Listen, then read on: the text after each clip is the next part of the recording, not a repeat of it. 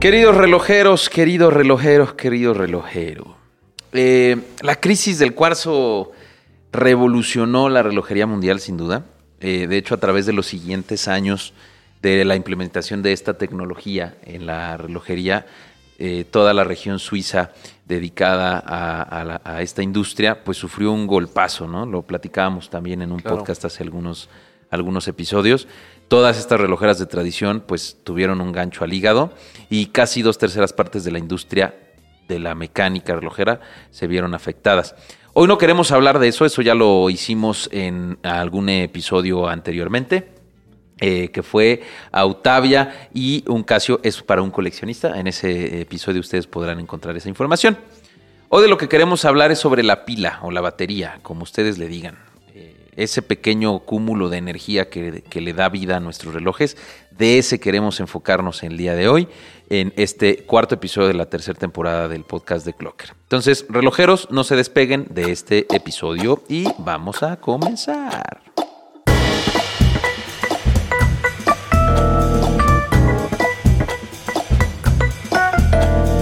Esto es el podcast de Clocker, el espacio donde la persona hace al reloj. Queridos relojeros desde casa Clocker, María del Carmen Gutiérrez Picoy y Godín, bienvenida. H. Tolini, Alex, muchas Maca, gracias. ¿Ese es tu nombre completo? No, ese es su- el abreviado, es el abreviado. Ok, sí. ok, ok. Este, Alejandro Cuevas Regodín, mil gracias ¿Cómo por estar aquí, güey. Eh, muchas, muchas gracias. Y un servidor H. Tolini. Les damos la bienvenida, queridos seguidores, amantes de la urología. Y bueno, pues platícanos, mi querido, mi querida Maca, ¿qué vamos a ver hoy contigo? Bueno, un, un adelanto. Eh, fue una presentación que hizo una joyería en Zona Maco. Es lo que les puedo decir. Zona Maco, la zona, la zona turbia del arte mexicano. Exactamente. Muy bien, eso está bueno. ¿La que Alex, huele raro? La que huele, La que huele raro. La que huele raro, es justamente. No, es una buena zona. Yo les traigo un- otro tema de Clocker Ask. Ok. Este, Ok. muy bueno. Casi nos tronamos los tímpanos, no sé qué pasó. Pero no sé qué pasó. Perdón. Pero bueno, ¿Ah, traigo ese tú? tema. Gracias, Maca. bueno, Traigo no te oigo. este, Este te- bueno, bueno. Ah, no, ya está. Traigo un tema buenísimo que es, cuéntanos eh, qué es lo que siempre has querido saber de, de las pilas de tu reloj. De tu reloj. Bueno, vamos a ver qué a ver sucede. qué contestó la gente, ¿no? Muchas gracias, muchas gracias de nueva cuenta Casa 432 al chico Acapulco, que hoy viene desvelado, ¿verdad? ¿Qué hiciste anoche, amigo? ¿Qué habrá hecho? Pasó ya el 14 de febrero, no sé si algo tuvo que ver. Este, te- pre- ¿Preparamos alguna situación infantil? ¿Todo bien? ¿Todo bajo control? Bien. Ok. El regreso de la Champions. Ah, ¿cuándo es? ¿Ya fue? Pues ya fue. Ah, ok. No, no sigo esas cosas. Dejémoslo en relojería. Bien, sí. Y bueno, muy bien. Vamos a comenzar con nuestra sección Si estuve ahí. Sí, sí, estuve ahí. Experiencias dentro del mundo de la relojería. Sí, estuve ahí. Y sí, de hecho sí estuve en un evento al que amablemente nos invitó Berger Joyeros este, para festejar sus 100 años, porque siguen de fiesta y por ende nosotros seguimos de fiesta con ellos. Eh, ahora lo hizo nada más y nada menos que en Sonamaco. ¿Ellos estuvieron en Zona Maco? Estuvieron Órale, en Sonamaco, esta feria de arte Latinoamérica. Tiene, fíjense que un área de editoriales. Ok. Yo nunca he ido a Zona Maco. Mm, yo tampoco. No. ¿Nunca? Bueno, no me llama la atención, pero espero que hoy me lo puedas vender para ir. Vale la pena. De verdad que vale la no, pena. ¿Tú ya habías seguramente, ido antes de esto? Seguramente Sí. lo vale. Sí, sí, sí. Como que Bueno, tengo bueno, esa es que para quienes no conocen a artística. Maca, ella es este coyoacanense, eh, le encanta traer este... La trencita. Ajá, sí, sí, sí. sí. Zarape. Zarap, zarape. Muy bien. Bueno, pero este, pues un para los que justo no conozcan mucho qué es Sonamaco, les quiero platicar.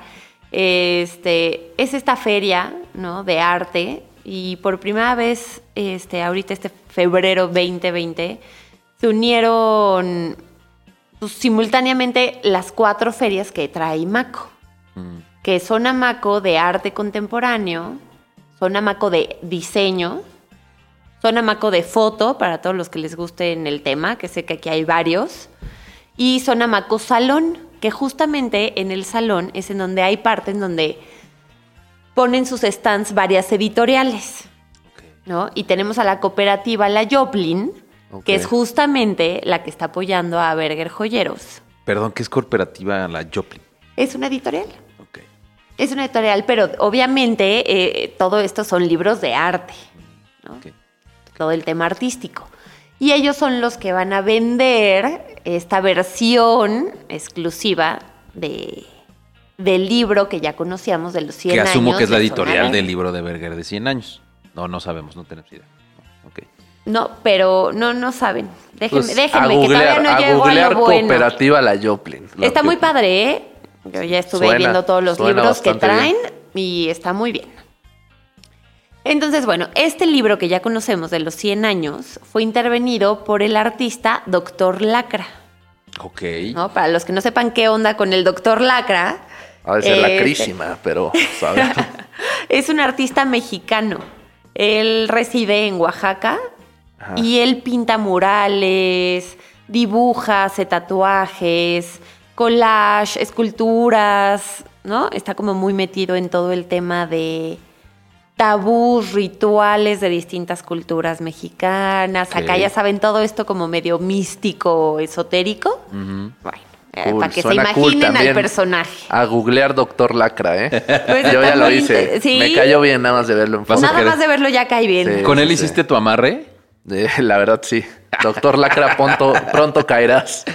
Pues bueno, él hizo la portada y la contraportada para, para este libro y la verdad es que es una belleza. Tienen que verla. Es Este, como una especie de cajita, ¿no? Es como una caja, Mm. exactamente en donde metes el libro y es lo que está intervenido como en una especie de madera y está muy, muy Sí, está muy bonito. Estamos viendo las fotos que tomaste. Ahora, mi pregunta es, ¿esta intervención eh, te platicaron ahí en Berger por qué con él o, o- o por qué se dio o simplemente estaban presentándolo así? Querían a alguien mexicano, un artista mexicano y les encanta el trabajo de, de Ok. Doctor Lacra. Ok. Entonces le pidieron que, que él libremente hiciera su intervención este, para el libro. Y él lo que realizó en la portada y en la contraportada, vamos a ver ahí como una especie como de figuras Ujú, ujú. míticas, oaxaqueñas. Ah, fíjate que el, como, como que el dragón parece ya una especie de alebrije, ¿no? Sí, ¿No? sí. Y la portada parece un tipo, una calaca. Una calaca así utilizando brillantes justamente, Exacto, ¿no? Como todo que esta idea de Berger. Berger. Oh, eh, ¿Es el primer año que va Berger a, a, a- a Sonamaco? Sí, sí, sí, sí. Porque fíjate que por está este muy tema. interesante, em, o así lo percibo. Creo que, creo que Berger quiere empezar a lanzarse por mercados mucho más jóvenes. ¿no? Se- ve, o sea, desde el año pasado, con algunos eventos que hicieron del CIAR, este, eh, siento, y, y- y incursionar en un evento en el que pues, la mayoría tiene que ver con el arte juvenil. Digo, nunca he ido, pero no creo que haya... No, sí, gente grande, El no. mercado debe de ser gente joven, ¿no? Entonces, qué chido que lo esté considerando así este Sergio con su equipo. Eh, por ahí estuvo Sergio Papá, Sí. Sergio, eh, Sergio Hijo, este, presentando, bueno, pues esta intervención que tuvieron del libro. El libro está chulísimo, por ahí Yellow está clavadísimo ahorita viendo el libro que, que- que nos hicieron favor de obsequiar la, la gente de Berger. Exacto, ahí el señor Mauricio el- sí, sí, sí, no, no. Ah, claro, perdón, tienes toda la razón. Sí, pero- Este, una chulada. Una ¿Tú chulada. no has visto el libro? No, no lo he Al visto. rato dale Le voy a una- echar un buen ojo. A ver si no me lo llevo así, tal cual. Bueno, pues Sí, pero si te lo llevas, mano. No, no me lo llevo. Le voy a echar un ojito y ya. No, si te lo llevas, nos lo regresas con esta cajita intervenida. ¿Va a haber garantía? Letras chiquitas. letras chiquitas. Oye, y ya, ya, ya que te estás animando, van a ser 25 piezas únicamente. ¿En serio? Sí, las consigues ahí, ya te dije, en la cooperativa La Joplin. La Joplin. Pero se pueden comprar ahí, ¿no? Sí. Sí. Están chidos, están muy chidos. Sí, sí, está padre. ¿Algún fun, alguna fin que tengan estas cosas? Nada, simplemente es, es para la cooperativa. Exactamente. Ok, muy bien. Maca, ¿qué sigue? Bueno, pues, Alex, por favor, cuéntanos qué está pasando allá afuera. Pues mira, allá afuera, en el mundo relojero, este, la cosa se está poniendo caliente, ¿eh? Porque, bueno, les hicimos... ¿Como la tusa? No tanto, Ah, no, no. La, la tusa sigue ahí, pero ya pronto se va. O sea, pero ya fue, ya vamos a entrar a tu sección que no es sección. Ya. Pero ya tienes cortinilla. Pero espérame, es la anticipación a la cortinilla, luego la Seguimos en cortinilla. sí, estuve ahí. es el prólogo, el agradecimiento y ya después entra la carnita. Listo, ya que pasó mi hermosa cortinilla, les vamos a hacer esta pregunta. Bueno, les hicimos más bien en redes sociales esta pregunta abierta como parte de Clocker Ask a, pues a ustedes, relojeros, ¿no? Quienes no la pudieron contestar, siempre están a tiempo. Y les vamos a contar qué comentaron. La pregunta fue, cuéntanos qué es lo que siempre has querido saber sobre la pila de tu reloj. Y bueno, hubo muchísimos comentarios, pero escogimos estos que nos parecen top. Empezamos con los cortos, que viene siendo Bartolomé González, que nos, nos comentó. Cuesta 50 la pila de mi reloj y dura muy poco. ¿Por qué? Este. Pues no nos da muchos datos, Bartolomé. Cuesta 50. eh, mejor vente a Clocker, compadre. Aquí te va a durar más tiempo y te vamos a dar tips. Pues ¿Va? sí, la corta no, pero mira, por ejemplo, hay gente que se explaya más, ¿no? En su, en su pregunta o duda. Y, por ejemplo, Juan José Várquez. He visto que se manejan por números de pila. Ah, esta es una buena. ¿Cuántos tipos de estos existen? Porque lo he llevado a cambiar, bueno, le he llevado a cambiar la batería de varios de mis relojes y siempre le ponen de diferente número. Y desconozco cuántos modelos de pila hay para los relojes de cuarzo. Um, no tengo el número exacto. Hablar alrededor de unas 30 referencias, yo creo, más o menos. ¿Y de qué depende? De la cantidad de plata que tenga la pila, porque la pila, ya hablaremos en unos minutitos más, la pila tiene ciertos componentes. Eh, el tamaño, mm, más, más bien, eh, la cantidad de, de- de volts que genera la pila son ciertamente los mismos, pero no la misma cantidad de eh, impulso generan todas las pilas, ¿sí? Al, al ratito lo platicamos. Pero sí existen más o menos como 30 referencias y va a depender siempre del tipo de mecanismo, de la altura del mecanismo, del tamaño del mecanismo, etcétera, ¿sí? Por eso cambian. Mira, esta está buena. e- Es igual corta, pero aquí sí es una pregunta tal cual abierta hacia nosotros. Es de Manuel Aguilar. ¿Por qué la pila 920 explota en verano? La 920 SR debe ser la SR 920. Déjame ver la tabla de equivalencias porque honesta y sinceramente no sé cuál es la 900R. Ah, es la 371. Mm, es la primera vez en mi vida que escucho que una pila explota en verano siendo de óxido de plata. Las que tienden a explotar son las de litio. Por eso, de hecho, están prohibidas en vuelos comerciales y cosas así. Eh, pero nunca, nunca había escuchado que una óxido de plata explotara. Habrá que indagar más en, en la pregunta de Manuel Aguilar. Sí, sí. Sí, Manuel Aguilar, recordemos, bueno, ya lo habíamos comentado en uno de los podcasts pasados, pero es un relojero, literal oficio de relojero, que nos comenta mucho y nos comparte mucho de su trabajo en, en redes sociales. Qué chévere. Así que si también hay relojeros eh, por ahí, eh, escríbanos y mándenos su trabajo. Pueden salir aquí en el podcast de Clocker. Y, y sí manda muchas cosas, eso está muy chido. Muy Sí, bien. Es interesante. ¿Qué más? ¿Qué más? Luego, Ricardo Hurtado, ¿cuál es la diferencia entre una pila y un capacitor? Ah, lo que pasa es que el capacitor es como una especie de pila recargable, ¿sí? Entonces, eh, el capacitor se empezó a utilizar con los relojes EcoDrive, si mal no recuerdo, que son estos famosos que se cargan con la luz De Citizen, ¿no? de Citizen. Entonces, eh, el tiempo que dura un capacitor es mucho mayor al de una pila, pero, o sea, en algún punto la pila va a dejar de funcionar, ¿sí? Ay, es que estábamos grabando y se escucha el de los heladitos. Ah, sí. Eh, pero en algún punto en particular, eh, pues se va, el capacitor va a dejar de tener la energía suficiente y hay que cambiarlo. O sea, eso, eso que dice Citizen de que nunca tendrás que eh, no es tan cierto. Sí. Ok. Sí, pero esa es la diferencia. Y una pila eh, tiene un inicio y un fin. Ya, no hay manera de que se recargue. Pues ahorita que menciona lo de inicio y fin, dice Norberto Reina. ¿Cuál es el ciclo de vida de una pila? El ciclo de vida de una pila empieza desde que el componente se mezcla. Desde ahí empieza. O sea, una pila desde que sale de fábrica ya está liberando energía. Eh, y cuando, ¿cuál es el ciclo de vida? Pues va a depender. Eh, por ejemplo, nosotros en, en, en Clocker hacemos importación de pila directamente desde fábrica. Entonces es una pila súper fresca y te va a durar mucho más que una pila que está vendida por otro y por otro y por otro y por otro hasta que la compras en otra tienda final. Exacto, o sea, ese momento en el que sale de fábrica y se pone en su en su empaque, Ajá. ahí ya está perdiendo energía. Ahí ya está perdiendo energía. Oh, qué interesante. Ahí ya está perdiendo energía. Hay unas pilas en particular que se llaman pilas de Sync Air. Estas pilas que no son de relojería mezclan, eh, tienen, hace cuenta que como una lengüetita. Entonces, cuando tú sacas la pila y le quitas la lengüetita, al contacto con el aire empieza Ahí a liberar, empieza. exacto, empieza a liberar energía. Pero en el caso de relojería, pues eso no existe. Y si, bueno, esta es una pregunta combinada con algo que preguntó José Valdivia, que bueno, pregunta, ¿qué marca es la recomendada para un Longines calibre L322? Gracias y saludos. Y bueno, L322, pues no sé, es- es- debe de ser un calibre Sí, ETA, exacto. debe de ser una 320. o sea, y yo combinando la 3. pregunta con la de José Valdivia, es ¿qué marca de pila es la recomendada?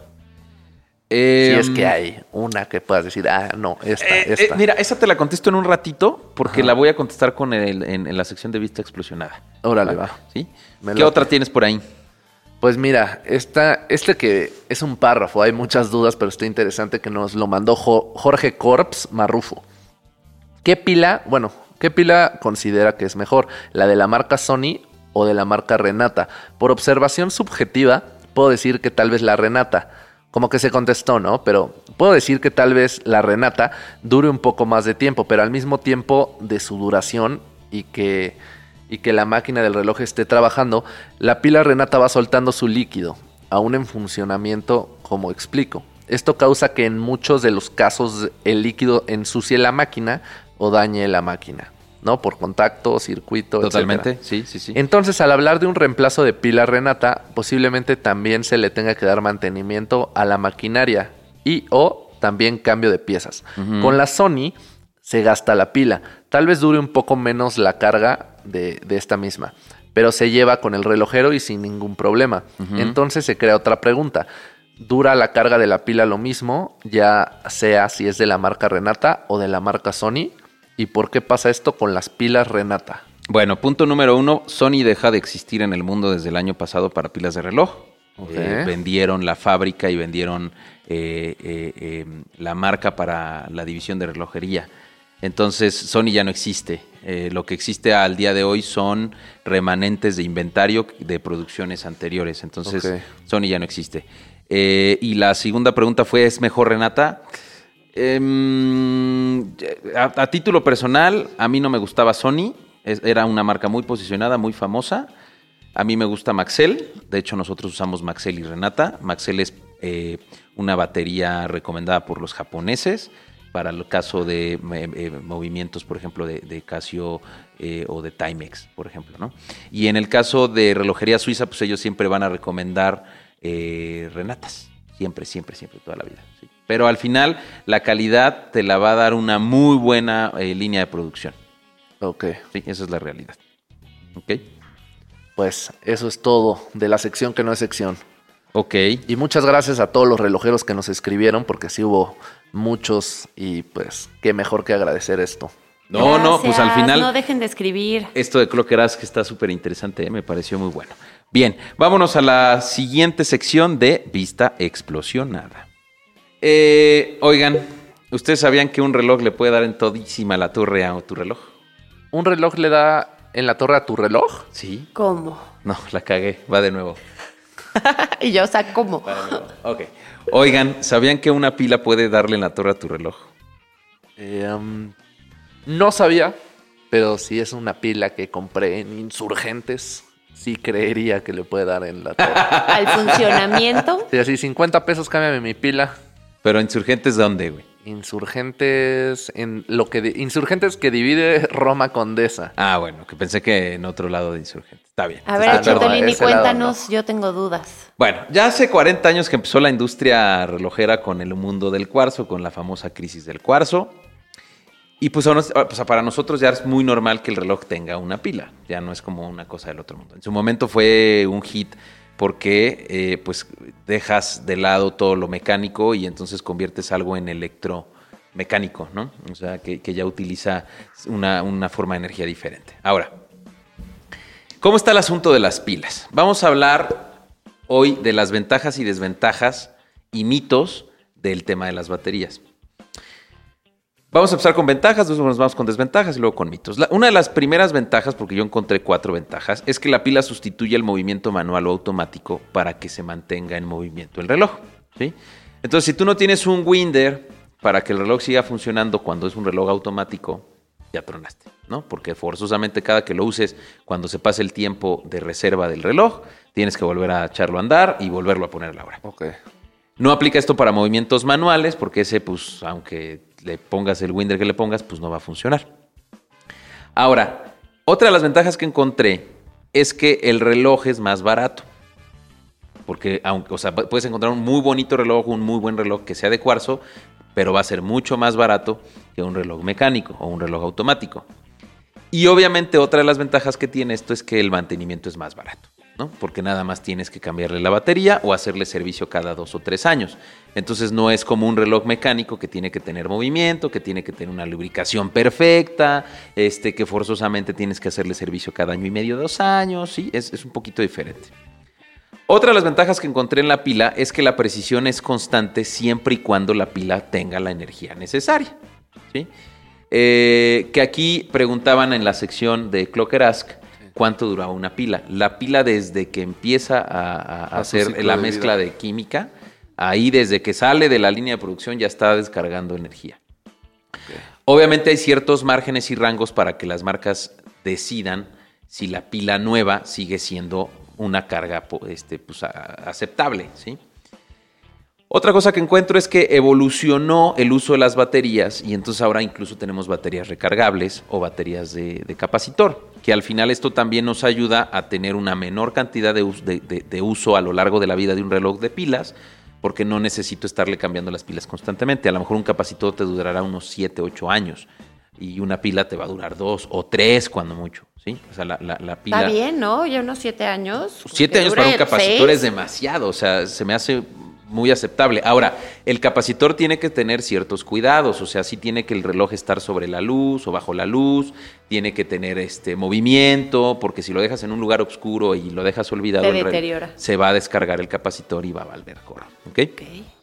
Ahora, yo encontré solamente dos desventajas en el tema de la pila. Uno es que si no cuidas eh, eh, el, el- el consumo de la pila, entendiendo por consumo, que verifique que el estado de mi reloj adentro es el óptimo, puede generarse el famoso chorreo de la pila, que es cuando los químicos que se, que se, que se mezclaron para generar la energía empiezan a salir. ¿Por qué? Porque la, la pila, hace cuenta que imaginemos que es una especie es un recipiente convexo o cóncavo, sí, pero al revés, en el que adentro trae los químicos separados por una membrana, ambos químicos, y cuando lo tapas, pues es una tapa como de... Ubican las, las- las tapas de, de los barriles de cerveza, pero no los de 20 litros, sino los que son así chiquitos estilo Heineken. Seguro Sí. los has visto, seguro los han visto, ¿no? Que los venden en el súper, estos de 20 litros, que por ningún lado le encuentras como la tapa. Ajá. Es algo muy parecido a lo que sucede con la pila.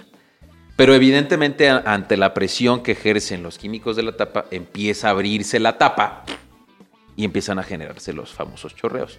Esos chorreos son, para quienes hayan visto un- una pila chorreada, es un líquido como blanco, con color como verde, Ah, sí, claro, claro. Sí, sí. y que se empieza a secar. Pues es como las Duracell que dejas años ahí. Ándale, tal cual, ¿sí? exactamente. Obviamente eso qué es lo que hace es que empiezas a pegarle a todo el mecanismo la cantidad de químico que tiene y se va a empezar a oxidar el mecanismo, se va a empezar a atrofiar la lubricación y, lo más probable es que tu reloj ya sea inservible por el simple hecho de que tendrás que cambiar el mecanismo completo. ¿ok? Entonces sí es una, es una gran desventaja, ¿no? Que, que no lo estés constantemente revisando cada año, cada dos años, para ver si el reloj se encuentra en constante eh, condición apropiada. Mi recomendación, y no es porque seamos de Clocker para la parte de postventa, es que cada 18 meses, cada 24 meses, revises el estado de la pila. Si la pila tiene un estado aceptable, ya déjala, o sea, no va a pasar nada. Si ya tiene media vida, mm, ya cámbiala. Mejor prevenir. Pues sí, porque al final, en algún punto de los siguientes meses vas a tener que cambiarla. Sí. Entonces, pues ya cámbiala. ¿no? Ok. Bien. Ahora, siempre necesitas colocar, es una de las ventajas que, desventajas que yo veo. siempre necesitas colocar baterías del modelo adecuado. Por ahí preguntaban por qué hay tantos tipos de pila y no hay un solo tipo de pila. Híjole, hay, hay, hay, hay situaciones en las que las marcas, por ejemplo, las, los mecanismos compartidos de ETA, Ronda, este, las japonesas, este, de, de, de Shohiri, de Miyota, de lo que sea, pues hacen, hacen mecanismos. Entonces, hace cuenta que si tú vas. Ah, es que nadie ha ido a Basel aquí, pero ya iremos. Ya no sé si este año vaya a estar, a, a estar, pero hace cuenta que hay ciertos stands en los que los que fabrican mecanismos te reciben. Entonces tú puedes llegar, Alex, y decir, a ver, hoy quiero hacer mi marca de relojes que se llame Yellow, ¿no? Entonces agarras a un diseñador industrial, te empieza a diseñar los relojes y llegas con la marca y le dices, güey, a ver, necesito que me enseñes qué máquinas tienes para que yo se las pueda poner a mi reloj Yellow. Y entonces te, ya te, te dan todo su catálogo y te muestran los lanzamientos del año y te explican.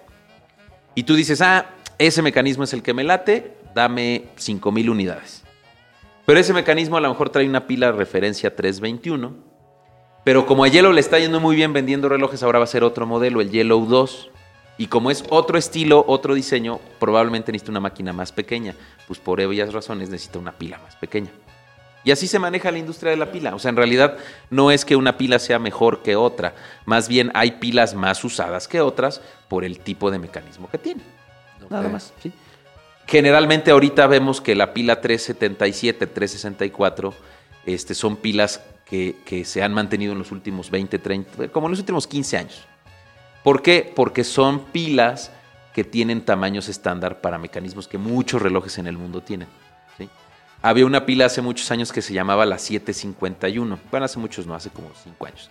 Esa pila la utilizaba el... hay una marca, eh, más bien hay un modelo de Longines que se llama el Gran Classic, que es ultra mega delgadísimo, cabrón, y es de cuarzo. El, el grosor de esa pila, neta, era una mentada de madre, era como un grosor así, era súper delgadita, güey, súper chiquita.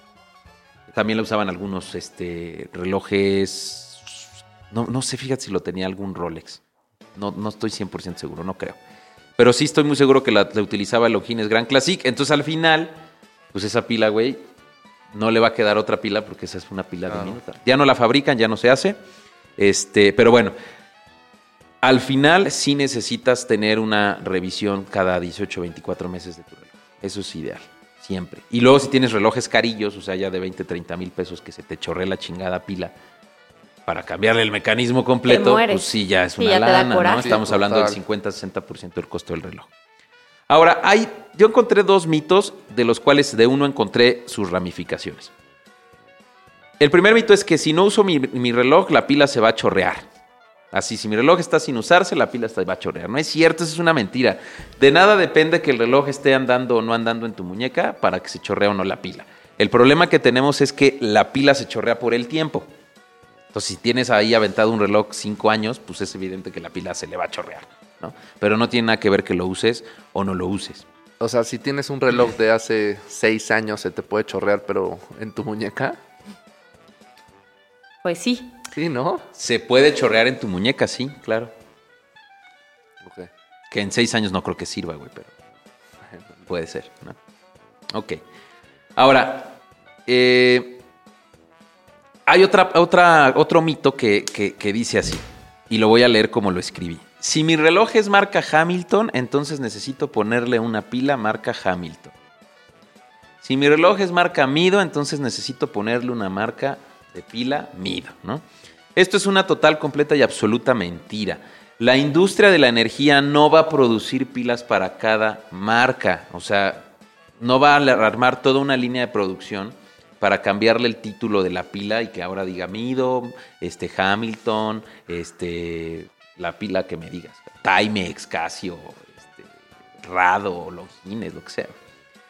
Entonces al final Ah, bueno, ¿por qué? Mis teorías son tres. Uno, porque el costo de la pila sería muy alta y entonces la ventaja que tiene tener un reloj de cuarzo de precio ya no sería Sí, tan ya no es porque se va a atractivo. elevar. Exacto. Ahora, dos, la industria sería un caos porque entonces yo tendría que tener de las 30 referencias pilas para Mido, para Rado, para Hamilton, para Movado, para etcétera, etcétera, y pues eso no va a suceder. Ahora, lo que sí sucede es que la industria relojera tiene su propia marca de pilas. ¿no? que es de Swatch Group, que es dueño de Renata. Ellos fabrican esa pila. Y obviamente esa pila, al tener eh, condiciones suizas, pues la- la- las relojeras suizas recomiendan que esa es la mejor pila para utilizar en relojes. Pero si te vas a Japón, los japoneses te van a decir, no, güey, la mejor es Maxell. Entonces al final más bien es por tema de industria, no es por tema Claro. de que la marca, haya marcas más buenas que otras. ¿ok? Ok. Entonces quítense ese mito de la cabeza, no existe marca de reloj que tenga su propia marca de pila. ¿ok? Eh, nosotros en particular en Clocker utilizamos Renata y utilizamos Maxell, dependiendo generalmente de la temporalidad. ¿Por qué? Porque a veces hay escasez de pila, aunque no lo crean. Eh, y hay escasez de pila por algunas situaciones. La primera es que la pila utiliza plata. Por eso se llama pila de óxido de plata. Y su principal componente es la plata. Claro. Entonces, a mayor cantidad de plata, mayor cara es la pila y mayor grande es la pila, Entonces, a veces hay escasez de plata en el mundo y hay escasez de pila. Entonces, tenemos que ir jugando con Renata, con Maxell, con Renata, con Maxell, con Renata, con Maxell. Eh, y la última pregunta que hicimos, eh, que, que queremos resolver aquí es ¿qué contiene una pila? O más bien, ¿qué tipos de pila de reloj existen? Existen tres tipos de pila conocidas. La primera es la de óxido de plata, que es la que el 90% de los relojes en México venden, eh, y me atrevería a decir que en el mundo.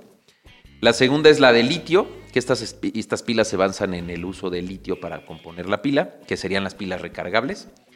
Y después tenemos las pilas de litio-ion, ¿sí? Que estas, perdón, las de litio-ion son las recargables, las de, las de litio son normales. Las de litio son pilas mucho más grandes que las de óxido de plata, no son tan chiquitas. Son mucho más delgadas. Haz de cuenta que es como un botón de, de abrigo, o sea, son muy grandes. son muy grandes, son muy grandes. Y las de botón de, de óxido de plata son como del tamaño de... Madre, un tamaño más chico que un botón. Una pastillita. Ándale, Ándale. como una pastillita, eso me gusta, sí, como una pastillita, ¿ok? Entonces al final, eh, estos tres tipos de pila son las que componen la industria del reloj.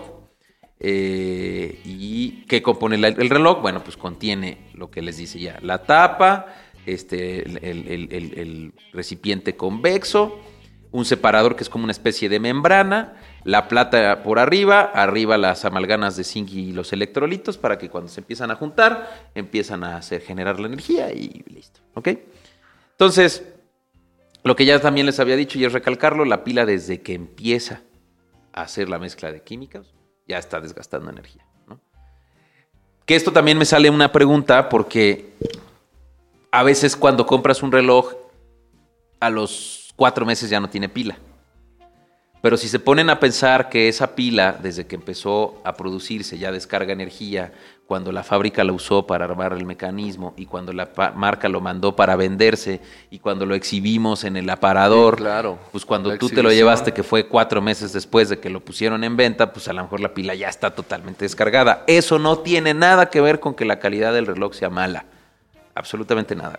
O sea, y hay clientes que se molestan y dicen, es que ¿cómo puede ser que la pila de mi reloj ya se le acabó? Pues, güey, porque la pila tiene un desgaste natural. O sea, no... no- o sea, el cliente a lo mejor pensaría, ah, viene un cliente nuevo, vamos a cambiar la pila ahorita. Todos los días cambiamos de las pilas a los relojes para que siempre tengan pila nueva. Pues eso no sucede, ¿no? Y no está mal. Ah, Chitolini, yo tengo una pregunta. Entonces, en el momento en que tu reloj de cuarzo ya detectas que se le acaba la pila, en ese segundo se va. O sea, ¿lo llevas Sí. a revisar o antes? De hecho, hay señales que te dicen cuando tu reloj ya está a punto de acabarse la a pila. ver. Por ejemplo, si el reloj corre cada dos segundos el segundero, o sea, si tu reloj tiene segundero y corre cada dos segundos, el reloj quiere decir que ya necesita cambio de pila. Ok. ¿no? O puede suceder que el minutero avance, o sea, tu hora avance bien, pero el minutero avance más lento. Ok. Que eso es difícil de ver, pero pu- puede suceder. También quiere decir que ya necesitas un cambio de pila, ¿no? Cuando tu reloj tiene funciones y corres el crono y el crono se detiene, necesitas cambio de pila. O sea, hay ciertas señales que el reloj te va diciendo, güey, ya cámbiame la pila, este, pues ya es hora de que me la cambies. Claro. ¿va? ¿Alguna pregunta? Excelente. No, ¿Sí? hombre. ¿No? ¿Niños? No, no, no, ¿eh?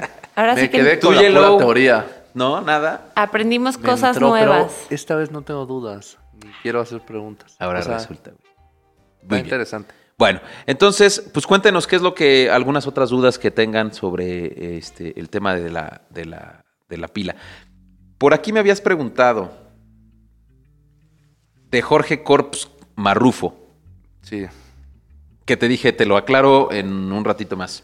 No, pero no fue de él. Fue.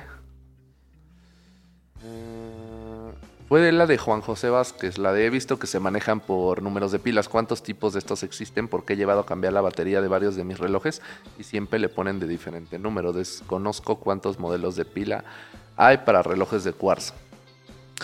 Eh, no, no, es- ya me acordé. Es que dice aquí, eh, esto causa que en muchos de los casos el líquido ensucie la máquina o dañe la maquinaria, sí.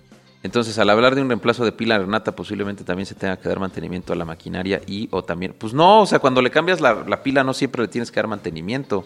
Pero si te sugiere el técnico que le des un mantenimiento es porque seguramente el reloj no está bien lubricado. También pasa que le cambias la pila y a los días llegan y dicen, se volvió a parar. Eso es porque el circuito está generando mayor consumo de energía. Entonces la pila ya se agotó, pero, pero no es porque el problema sea la pila. Pero eso ya es el reloj, ¿no? Obviamente. Eso es porque el, el mecanismo, el circuito del mecanismo consume demasiada cantidad de energía Claro. y pues, se agota la energía de volada. Y ahí sí tienes que hacerle un cambio de circuito o una reparación a la bobina o qué sé yo. Eh, siguiendo con lo de Marrufo, dice, con la Sony se gasta la pila, tal vez dure un poco menos la carga de esta pila, pero se lleva con el relojero y sin ningún problema. Esto creo que, o sea, es que vas a encontrar siempre como el que te dice, no, es que las Mac son mejores que las Windows, o sea, pues siempre va a haber como alguien que esté a favor de una marca. Opiniones. Pero al final Sony dejó de existir ya. Entonces, este, Marrufo, ya cámbiate otra porque Sony ya no va a haber en algunos meses. ¿Ok? ¿Bien? Perfecto. Bien. Bueno, relojeros, pues muchas gracias. Esto fue la vista explosionada del día de hoy. Agradecemos eh, que nos hayan escuchado y nos vemos en el siguiente episodio. Perfecto. Gracias, Gracias, relojeros. adiós.